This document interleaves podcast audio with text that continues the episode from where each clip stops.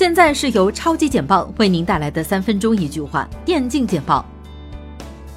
季联赛与2018年正式挥手告别，回首本次季联赛突破和创新成为关键词。从乌镇到上海，季联赛创造多个电竞史之最。在2018年里，季联赛展示了电子竞技更多潜力和可能。二月十五号。LCK 春季赛第四周第三天第一场比赛，由排在第一个未尝一败的 GRF 迎战第一梯队的 KT 战队。不出意料的，最终 GRF 以二比零的比分轻松拿下 KT，继续稳坐第一。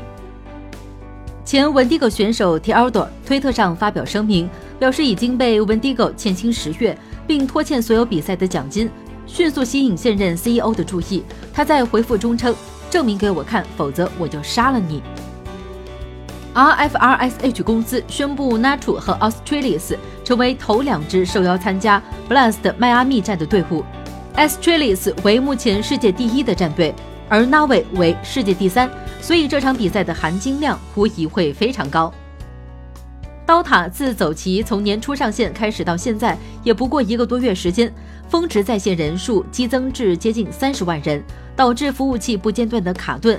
二月十五号，一条微博让人浮想联翩，或许自走棋的匹配系统就要上线了。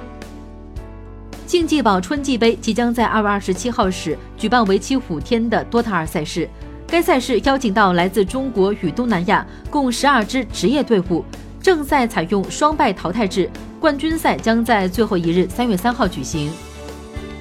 E A 正式推出了由 Respawn 工作室制作的三 A 级免费吃鸡游戏《Apex 英雄》，上线七十二小时，游戏玩家突破千万。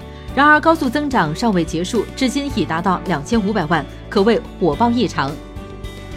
守望先锋联赛二零一九赛季正式开赛，杭州闪电队以三比一的比分击败了上海龙之队，同时这也是中国队伍的守望先锋联赛首胜，而上海龙之队则来到了四十一连败。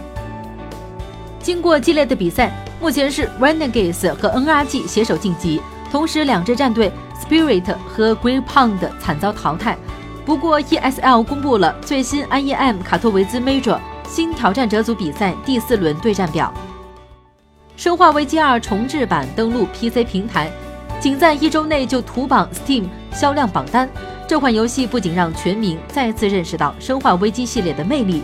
也引起很多未接触恐怖游戏玩家的注意。